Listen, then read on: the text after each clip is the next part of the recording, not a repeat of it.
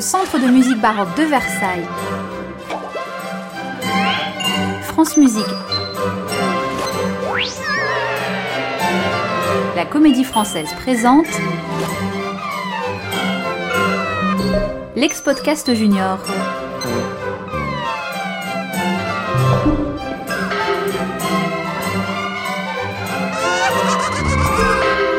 Épisode 2 Le petit roi danse. La marche. Épaules tombantes, pas glisser. Placez vos jambes comme cela. Splendide. Vous saurez bientôt vous lever, vous asseoir avec la distinction qui s'impose et dérouler élégamment les poignets. Déroulez élégamment les poignets, Votre Majesté. C'est Claude Ballon, mon maître à danser. Et il me répète toujours la même chose.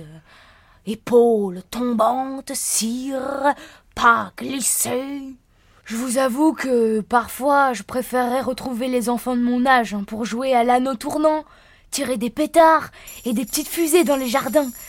Car cette année, j'ai 7 ans. Le port de tête, Majesté. Revoyons un peu ce menuet que nous avions commencé l'autre jour.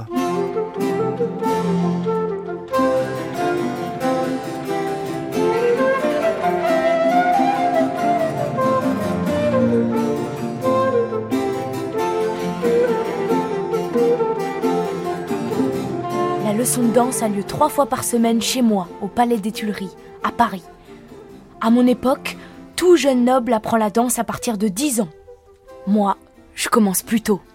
J'ai beaucoup à apprendre car un roi doit savoir se déplacer avec grâce.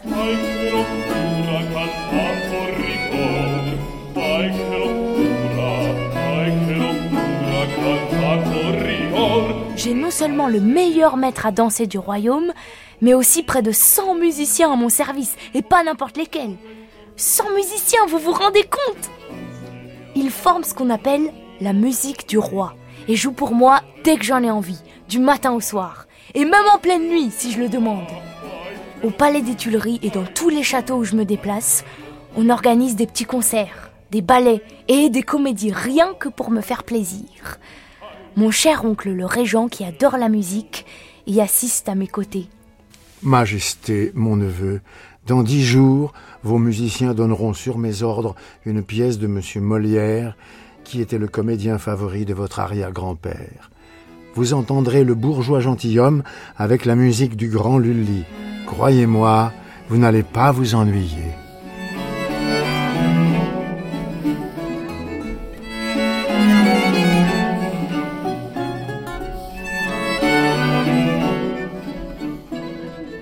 Tout cela est bien joli, mais comme je vous le disais, j'ai eu 7 ans cette année et c'était très difficile pour moi.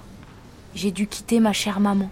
Ce n'est pas vraiment ma mère, car je suis orphelin, mais c'est comme cela que j'appelle ma gouvernante, Madame de Ventadour. Elle s'occupe de moi depuis que je suis tout petit.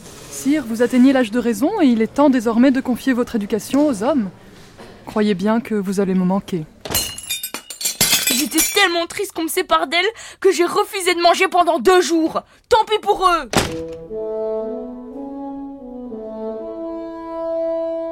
Désormais, je passe mes journées avec le maréchal de Villeroy, mon nouveau gouverneur. Je l'aime pas. Il est tellement vieux et on dirait qu'il aime me faire faire tout ce que j'aime pas. Tenez, il s'est mis dans la tête de me faire danser en public.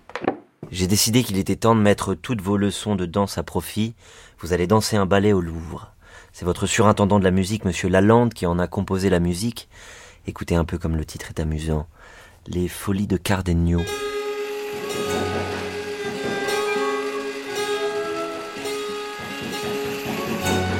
Les après-midi, je répète mes entrées.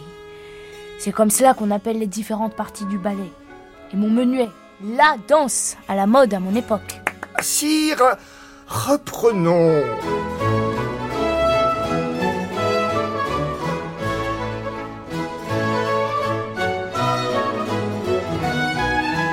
Mais vous vous rendez compte?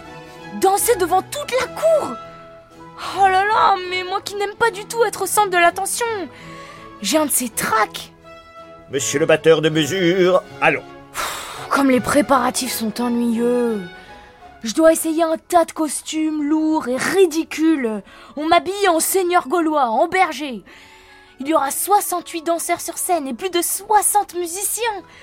D'autant que la représentation a failli être annulée à cause d'une épidémie de vérole qui a obligé plusieurs danseurs à être remplacés. La vérole? Ah oui, pardon. Elle n'existe plus à votre époque. C'est une horrible maladie de peau, très contagieuse, contre laquelle, au début du XVIIIe siècle, on ne connaît pas de remède. Mais je suis trop bavard. On me fait signe. C'est à moi Je vais entrer sur scène Souhaitez-moi bonne chance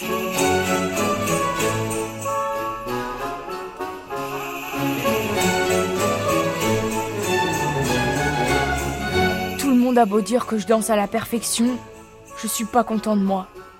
Que j'étais mal à l'aise, euh, maladroit, à croire que j'avais oublié toutes les leçons de mon maître à danser. Décidément, je crois que je ne serai pas un roi danseur comme mon aïeul Louis XIV. Villeroy l'a bien cherché. Cette expérience me dégoûte des ballets, des balles et du spectacle. Tant pis pour lui. Je préfère largement aller chasser le faucon et le lapin ou monter à cheval que d'assister au concert.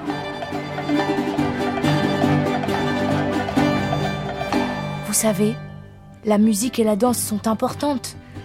Mais j'étudie un tas d'autres disciplines. Ce que je préfère, c'est pas la danse ni la musique. C'est la géographie, mon globe terrestre. Mes cartes, mes compas, mes boussoles sont de vrais trésors. Je pourrais écouter pendant des heures les leçons sur les peuples lointains comme les Indiens d'Amérique. Ce matin, Majesté, travaux pratiques sur la terrasse de vos appartements. Là, qu'on vous noue ce tablier blanc autour de la taille, n'allez pas vous crotter. Nous allons planter ces oignons et bulbes de fleurs dans la terre, puis les recouvrir de ces cloches en verre. Ils seront comme sous une petite serre. Allez-y. Lui, c'est le surintendant des bâtiments et jardins royaux. Et il m'enseigne le jardinage. C'est plus amusant que le latin. Mais le temps passe, et avec cet emploi du temps très chargé, j'arrive bientôt à l'âge de 12 ans.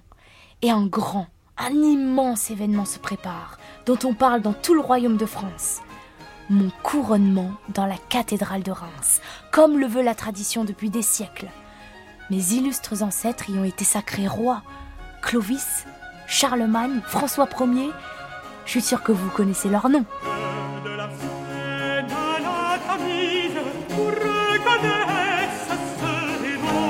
Ce serait dommage de vous arrêter là.